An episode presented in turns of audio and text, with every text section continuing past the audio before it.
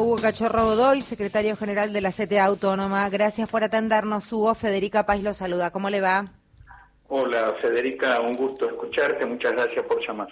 Em, hablábamos de la semana que viene y la próxima cita del de, eh, 17, el Día de la, de la Lealtad. Eh, ¿En qué corriente van a estar eh, este, ustedes, Hugo? Bueno, eh, lo que se ha podido construir es un torrente eh, de confluencia de diversas organizaciones en las que principalmente las que estamos convocando somos organizaciones representantes de la clase trabajadora, la CTA Autónoma, el burro adelante porque no se espante, la CTA de los trabajadores, eh, el Frente Sindical y la Corriente Federal, eh, estas dos últimas eh, sectores internos de, la CGT y, bueno, y así se han sumado movimientos sociales, movimientos cooperativos, pequeños y medianos empresarios, corrientes políticas. Vamos a estar todos unidos allí eh, porque, bueno, nuestra lealtad es hacia los trabajadores y las trabajadoras que protagonizaron aquel hito histórico y que demuestran que cuando la clase trabajadora se hace protagonista puede marcar hitos fundamentales en, la historia de nuestro país y en la para que el país crezca, ¿no? Y para que el país crezca con soberanía y con justicia social como marcamos en la convocatoria. En, un año en donde también el rol de aquellos representantes de los trabajadores a la hora de tener que discutir y pelear los sueldos viene siendo complejo por la brutal inflación que hemos tenido. Por lo tanto, también es un año en donde a lo mejor ese laburante que tiene trabajo sigue sin tener el dinero suficiente para llegar a fin de mes. Un año bastante particular. Sí, lo que se ha agravado en la Argentina es que ha crecido la precariedad laboral y y en el empleo formal eh, lo que se ha, lo que ha crecido es la pobreza aún en, para quienes tenemos eh, ese ah, empleo formal. Por eso es que para nosotros la inflación tiene dos caras.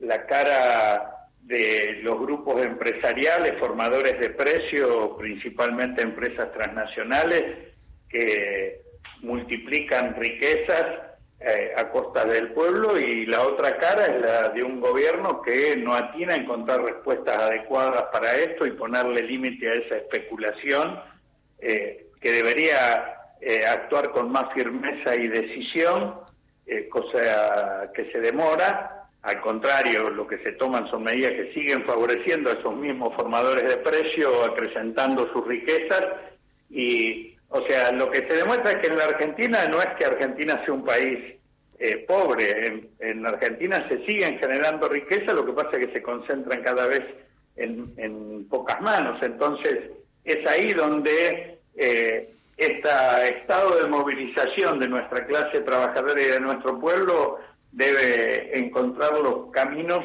que fuercen cambios de rumbo en la política económica y social del gobierno. Cachorro, ¿cómo te va? Mario Giorgi. Hola Mario, querido. ¿Qué decís? Bien, bien, muy bien.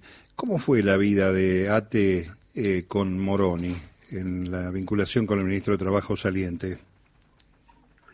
Mm, desde ATE en particular, quien manejó las discusiones paritarias fueron fundamentalmente desde la desde la desde la Secretaría eh, de la Función Pública.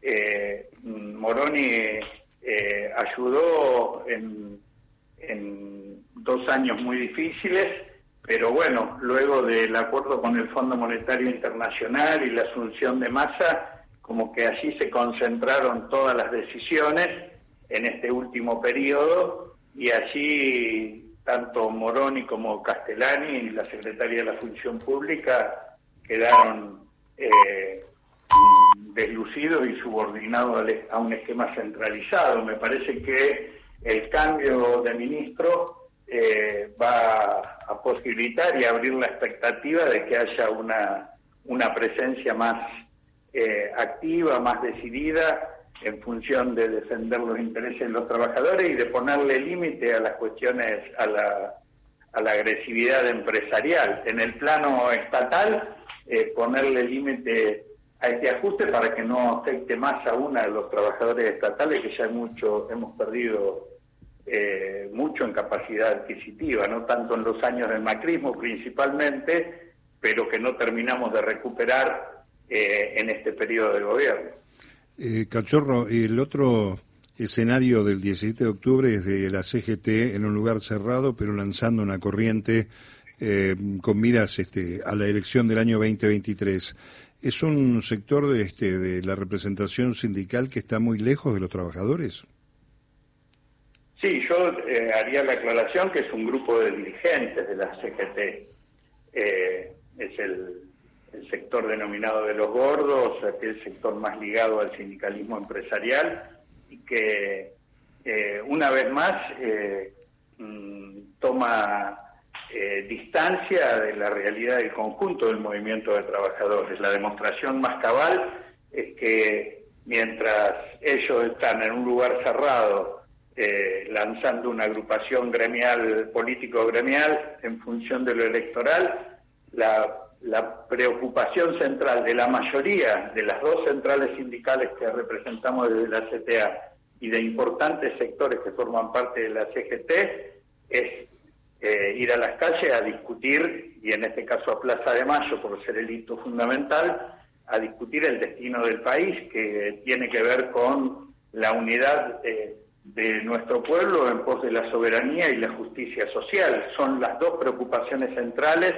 que hoy eh, mm, angustian y preocupan a la clase trabajadora y por eso me parece que ahí hay un, en, en este sector de dirigentes de la CGT que hace una cosa distinta, expresa su visión sesgada, eh, sectorial e interesada de, de la problemática del país en este momento, ¿no? Hugo Cachorro Godoy, quien está hablando, secretario general de la CTA Autónoma.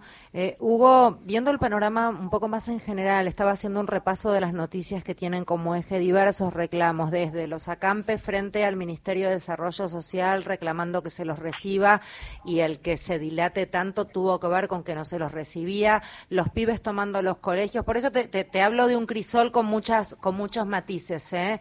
Eh, los pibes tomando los colegios y desde el gobierno gobierno de la ciudad, eh, nada, encarando desde diferentes lugares el tratar de que eso no suceda. Em, los trabajadores del neumático terminando tomando una de las sedes del Ministerio de Trabajo por no llegar a un acuerdo y más de 35 reuniones intentando que eso suceda. ¿Cómo ves el panorama? Sí, yo le agregaría a, estas dos situaciones eh, mm, que, marcan con más eh, angustia y preocupación eh, eh, los desandares del propio gobierno es la represión de la gendarmería a los pueblos originarios y la represión policial en, la, ciudad de La Plata. hay, hay, como un, hay como un despropósito allí, una pérdida de rumbo.